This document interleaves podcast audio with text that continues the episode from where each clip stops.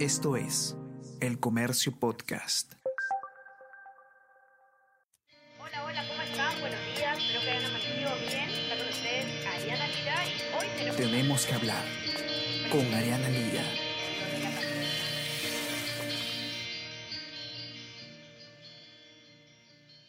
Hola a todos, ¿qué tal? ¿Cómo están? Espero que estén comenzando muy bien su día. Yo soy Ariana Lira y hoy tenemos que hablar de jubilación. Tenemos que hablar de una nueva aventura de la Comisión de Economía del Congreso. Porque este grupo de trabajo ha aprobado un dictamen, ojo, no es una ley, es un dictamen, que fija en 50 años la edad para que los afiliados a las AFP puedan aplicar al régimen especial de jubilación anticipada. Es decir, en el momento, eh, la jubilación anticipada la posibilidad de acceder a una, jubilación anticipada aplica a partir de los 55 años para los hombres, a partir de los 50 años para las mujeres y se está bajando la valla, o se está bajando la edad a 50 años de manera general, según este dictamen. Quien ha hecho la nota al respecto es Israel Lozano y yo voy a comentarles qué es lo que él ha encontrado, porque ha hablado con distintos especialistas acerca de, qué puede implicar esta norma, que como les repito es solamente un dictamen. ¿Qué quiere decir esto? Es, digamos, ha pasado el primer filtro del Congreso en la Comisión de Economía y luego esto tiene que ir a, bueno, si es necesario que vaya a otra comisión, va a otra comisión y si no va al Pleno y eso se tiene que votar en el Pleno. Pero es importante prestar la atención desde ahora, ¿no? Porque eh, lo que se supone que tiene que pasar en las comisiones es que sean los análisis técnicos y al parecer en esta comisión, que no es la primera vez que ocurre con los temas pensionarios, sobre todo en, en este Congreso, se han olvidado de, los, de, las, de, las, recomendaciones técnicas, ¿no? Más o menos que las han decidido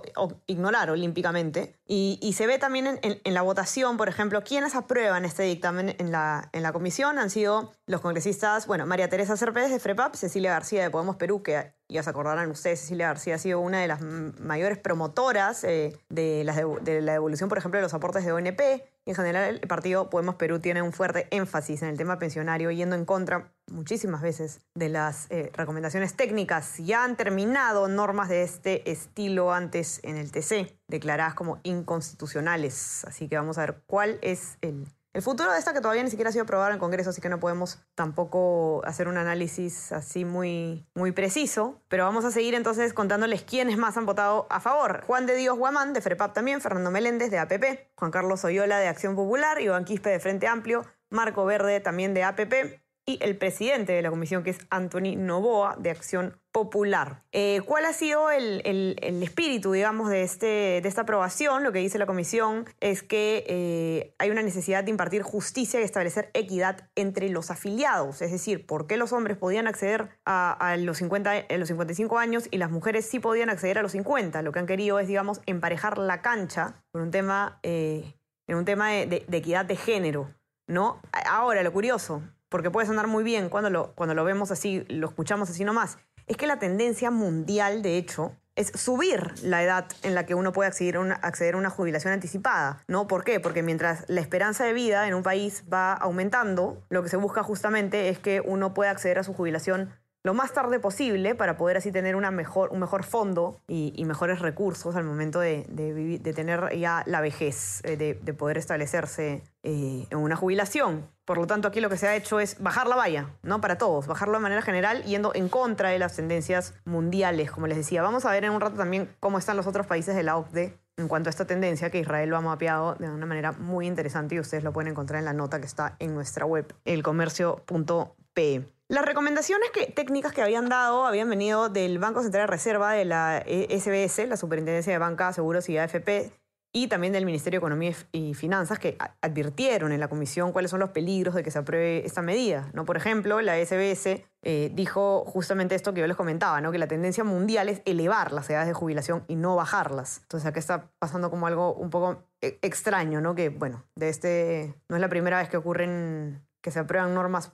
un poco sustento técnico en, este Congreso. Eh, el Ministerio de Economía, por su parte, había dado una presentación en la comisión y había dicho que adelantar la jubilación, bajar la valla en los hombres, eh, reduce la posibilidad de acceder a mejores pensiones, ¿no? Lo que les comentaba. Evidentemente, el, el sentido de, de, la jubilación es que se pueda tener una pensión suficiente para poder vivir luego de dejar de trabajar, ¿no? Y esto pondría en riesgo esa situación. Eh, Israel Lozano conversó con César Abanto, que es socio del estudio Rodríguez Angobaldo, acerca de los riesgos justamente de una medida como esta. Y él fue enfático en que es importante entender que la seguridad social y las, y las pensiones están eh, condicionadas, digamos, a un estado de necesidad, ¿no? Que no se debe sacar la pensión por sacar, sino que esta debe ser utilizada cuando ya no se tiene acceso a ingresos. Eso es importante tenerlo presente, porque el REJA, cuando se crea en el 2002, eh, una pensión de jubilación. Entonces no podemos dejar de lado el tema de la jubilación porque está amarrada a la edad. Entonces acá hay un error de concepto, de concepto porque se dice pensión adelantada. Sí, pero la pensión adelantada no puede estar tan desligada de lo que es la jubilación misma.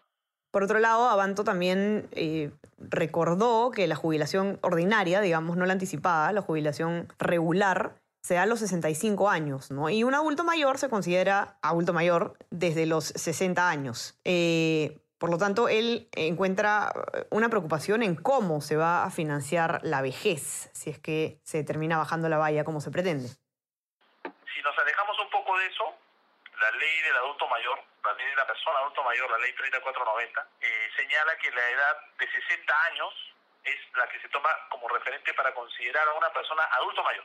¿Ya? Entonces, tienes 65 años para la edad jubilatoria, 60 para ser considerado adulto mayor. ¿Cómo vas a financiar la vejez? O sea, vas a trabajar 20 años y te vas a estar jubilado 40. ¿Cómo? No, no, no, no pega, es imposible. Entonces, desde el año 52, la OIT fijó en 65 la edad jubilatoria recomendada. Y lo que decía la OIT no era, oye, si puedes, reducirla. No, al contrario, decía, según cada país se puede esto incrementar. También se mostró en contra de la medida Jorge Guillén, él es docente de finanzas en la Universidad ESAN, y lo que explicó es que eh, tratándose este un tema tan técnico y que requiere tanto análisis, eh, la decisión ha sido apresurada, ¿no? que no hay por qué tomar una decisión tan rápido, tomando en cuenta además que no falta nada para que se acabe ya eh, la, gestión del, presente Congreso. En, mi opinión es que ya a este Congreso le faltan dos meses creo que se, se, se estaría apresurando mucho en debió sopesar un poco y dejarlo para el siguiente, para la discusión, ¿no? Sí, eh, sí, yo siempre menciono que muchas veces todas las medidas de libre disponibilidad son panadol, uh -huh. no atacan el problema de raíz en el sistema, que es eh, garantizar una tasa de reemplazo adecuada, ¿no? Y mejorar la cobertura, bueno, ¿qué es lo que ocurre en otros países de la OCDE? Lo ha mapeado Israel en la nota, la infografía está muy buena, la pueden ver en nuestra versión impresa y en nuestra web. Algunos países de la OCDE, por ejemplo, Australia. Australia actualmente tiene 66 años como edad de jubilación vigente y se pretende incrementar a 67 años y esto va a entrar en, en vigencia en el año 2023. En el caso de Austria, la edad actual de jubilación es de 60 años y se pretende subir a 65 en el 2025. En Bélgica está en 65 años y se va a subir hasta 67 en el año 2030, primero hasta 66 y luego hasta 67. En Dinamarca actualmente está en 65 y se va a elevar a 68. Eh, en España está en 65 años y medio y se pretende elevar a 67. En Holanda está en 66 años y se pretende elevar a 67. En Irlanda está en 66 y se va a elevar a eh, 68 para el año 2028. Y en el Reino Unido está a 65 años y medio y se pretende elevar hasta 67 en el 2026. Podrá ver entonces cómo hay una tendencia a subir la edad de jubilación y no bajarla. Así que algo raro está ocurriendo en el Congreso. Hay que prestar más atención a estas normas que ya nos ha revelado un rosario de leyes con problemas técnicos este Congreso. La verdad es que sería bueno que no cierren con broche de oro de esta manera. Eh, vamos a ver qué es lo que pasa entonces. Ir avanzando. Ya saben que pueden encontrar el informe completo en, en nuestra versión impresa, los que tienen acceso, y en nuestra, en nuestra web elcomercio.p. Y ya saben también que estamos en Spotify Apple Podcast para más podcasts, no solamente tenemos que hablar, y también pueden suscribirse a nuestro WhatsApp El Comercio Te Informa si es que quieren recibir lo mejor de nuestro contenido a lo largo del día. Que tengan un excelente fin de semana y a seguir cuidándose. Chao, chao. Esto fue Tenemos que hablar.